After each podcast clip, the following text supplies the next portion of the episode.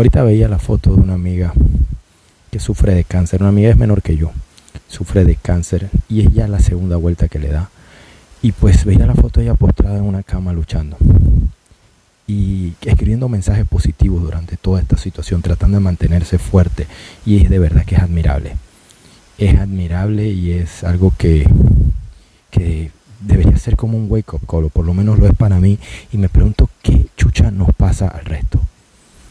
¿Qué chucha nos pasa al resto que tenemos todo en la vida para luchar y no podemos ganarle ni siquiera una alarma. Algunos tienen la meta de adelgazar y no pueden ganarle ni siquiera las ansias de comer algo. Algunos tienen la meta de lograr mejorar sus resultados entrenando y no tienen ni la fuerza para pararse. Pero luego sí tenemos la fuerza para quejarnos. Sí tenemos la fuerza para buscar una excusa y la mayoría de las veces la excusa ni siquiera es culpa de nosotros, sino de alguien más. Para eso somos los mejores, somos buenos. En verdad somos buenos panameños para eso. Siempre he dicho que si no hubiera sido por el canal anduviéramos yo creo en bueyes todavía, porque la verdad es que estamos acostumbrados a que todo nos lo den. Y lo que no logramos nunca es culpa de nosotros, siempre es culpa de alguien más. Pero nunca nos detenemos a pensar que no luchamos por lo que queremos. Como dice mi mamá, ¿cuándo vamos a luchar por las cosas? Cuando tengamos hambre. Cuando ya no quede otra opción. Ese es el momento donde luchamos. ¿Y por qué tenemos que esperar a que llegue eso? ¿Por qué tenemos que esperar a que llegue ese momento cuando las personas están falleciendo para decirles te quiero? ¿Por qué tenemos que esperar a que las personas estén enfermas para ir a cuidarlos, para que sepan que estamos pendientes de ellos y que de verdad son importantes para nosotros? ¿Por qué no hacerlo todos los días? ¿Por qué no despertarte mañana escribiéndole a esa persona que quieres, a esa persona que te importa con, oye, aquí estoy? Oye, si necesitas algo, siempre estoy aquí. ¿Por qué no hacer eso? ¿Por qué no valorar todas esas cosas que tenemos? ¿Por qué no valorar que simplemente mañana estamos abriendo los ojos y es un nuevo día? ¿Qué importa el COVID? ¿Qué importa nada de lo que sucede en el exterior? Es un nuevo día y tienes todo en tu camino para lograr tus metas. Tienes todo y al final terminas cabreándote cuando sales y tienes una llanta flat de un carro que cuesta cualquier cantidad de plata y que otra persona tiene que ver cómo llega una parada de bus para salir a trabajar. Entonces, ¿qué nos pasa?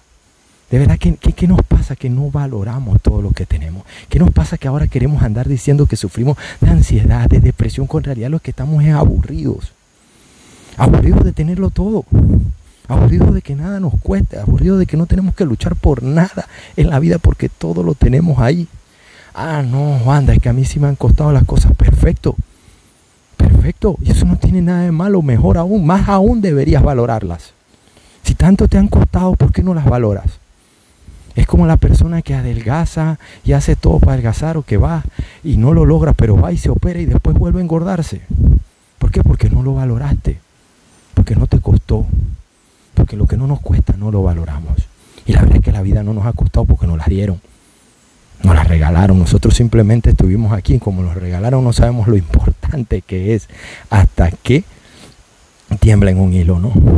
Y para mí es un tema bastante personal. Mi papá murió de cáncer hace muchos años ya. Y, y aún, aún vive ese, ese recuerdo en mí de la persona que vi decirme cuando le dijeron, eh, se acabó todo, Iván, ya yo creo que debes regresar a, David y poner tus asuntos en orden. Escucharlo a él decir, no, yo todavía quiero seguir luchando. Y al doctor decirle, no, ya no hay nada que hacer.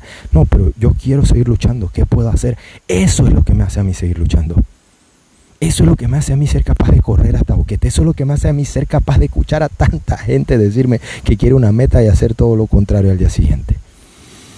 De verdad que, eh, de verdad que duele. De verdad que duele y me impresiona eh, ver cómo desperdiciamos todo lo que somos capaces. No, es que a mí no me importa, yo me la paso chupando porque eso me divierte y me relaja. No, la verdad es porque no tienes la excusa para valorar lo que es tu vida, tus momentos, y prefieres distraerte chupando, porque yo también lo hice, así que yo sé de qué se trata eso, no, no crea que me puede engañar. Porque no, la verdad es que no, la verdad es que es una simple distracción para no afrontar los problemas que de verdad están ahí en el fondo. Tantas cosas. La verdad es que, que es triste. Entonces valoremos un poquito más. Sí, valoremos un poquito más lo que tenemos, valoremos un poquito más lo que somos, valoremos un poquito más la vida y en verdad salgamos a luchar por nuestras metas decididos porque tenemos todas las herramientas para hacerlo. Si estás vivo, estás caminando, tienes salud, eres rico, créeme. Eres rico comparado con mucha gente en el mundo. Y ojalá, ojalá algún día lo valores y te des cuenta. Que tengan una excelente semana. Chao, cuídense.